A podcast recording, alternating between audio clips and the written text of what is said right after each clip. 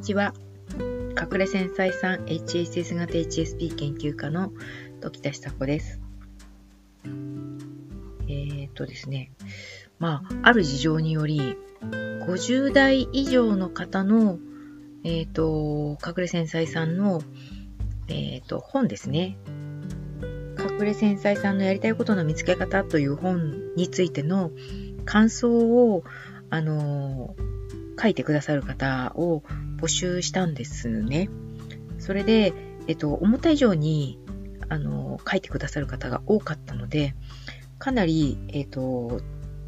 その、用途に使われない可能性が出てきてしまったので、えっと、書いてくださった感想をもとに、ちょっとお話をしてみたいかなというふうに思いましたので、えっと、ここからしばらく50代以上の方たち、50代、60代、70代、70代はいらっしゃらなかったかな。50代、60代の、えっと、男女取り混ぜてなんですけれども、感想をいただきました。と今日ご紹介するのは50代の女性の方からの感想です。本を読んでというかですね、まあ、隠れ繊細さんを知ってということも含まれてますね。えっ、ー、と、読み上げたいと思います。自分自身がよくわからず、いつも暴れ馬に乗っているような、自分のなだめ方がわからない気持ちで過ごしてきましたが、隠れ繊細さんを知り、説明がついたことでとても安心しました。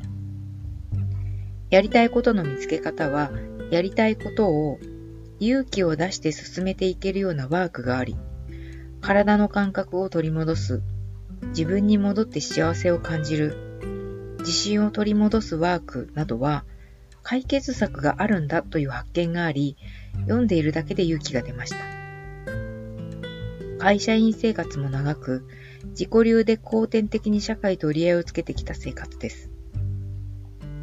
ついつい自己流にとらわれて、ふわっと自分を受け入れるところまで至っていませんが、隠れ繊細さんがふんわりとした幸せを求めていける羅針盤となる一冊であると思います。という感想をいただきました。この方は会社員生活がとても長かったんですね。えっと、社会と折り合いをつけるということについて、だいぶ長いことかかるっていうのが隠れ繊細さんたちのその試行錯誤の歴史なんじゃないかなというふうに思うんですね。試行錯誤の歴史とか言うとちょっと堅苦しくなっちゃいますけれども、まあ、あの、一般的に自分がのそのアイデンティティの確立っていうのは22歳、20代で行われるっていうふうに言われてるんですね。これはあの心理学的な定説なんですけれども、それよりもかなりたくさんの時間がかかるというふうに思っていただいた方がいいだろうというふうに思います。私も振り返ってみると、自分のアイデンティティがちゃんと確立したのってもう結構最近かなというふうに思います。も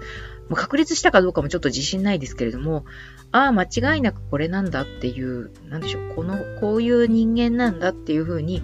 分かってきたっていうことが、ここ数年の間に起こたことだったので、まあ、あの、自己肯定感というか自分を全部理解する、分かっていく、分かるっていうことにだいぶ近づけたのがここ数年だったので、えっ、ー、と、隠れ繊細さんたちが自分のアイデンティティの確立、えっ、ー、と、自分がこういう人間であるっていうふうに理解して自己肯定するっていうことには、時間がかかるし、そこまでにはとても自己流の時間が長いと思いますので、決してその本に書いてあることだけが正解なわけではないというふうに理解していただければいいと思うんです。ので、あの、この方はすごく遠慮がちに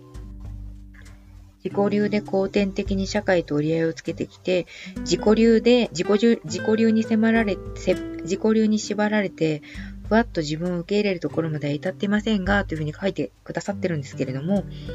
あのー、それでいいいんじゃないかなというふうに思うんですね。生きづらさがメンテナンスできればっていうか、こう、コントロールできれば、ある程度目処がつくようであれば、その自己流で全然構わないと思います。本当にあの、ありがたい、えっと、感想を書いてくださる方たちが、本当にあの、えっ、と、嬉しい言葉を書いてくださっていて、もちろんあの読んだ方たち全員がそうなわけではないと思うんですけれども、あの、すごく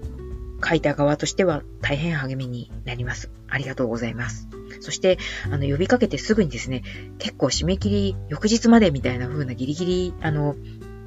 時間がすごくタイトな条件でお願いしちゃったんですけれども、本当にあの、えっ、ー、と、思ったのの3倍くらいの数のですね、感想をいただいて、ありがとうございました。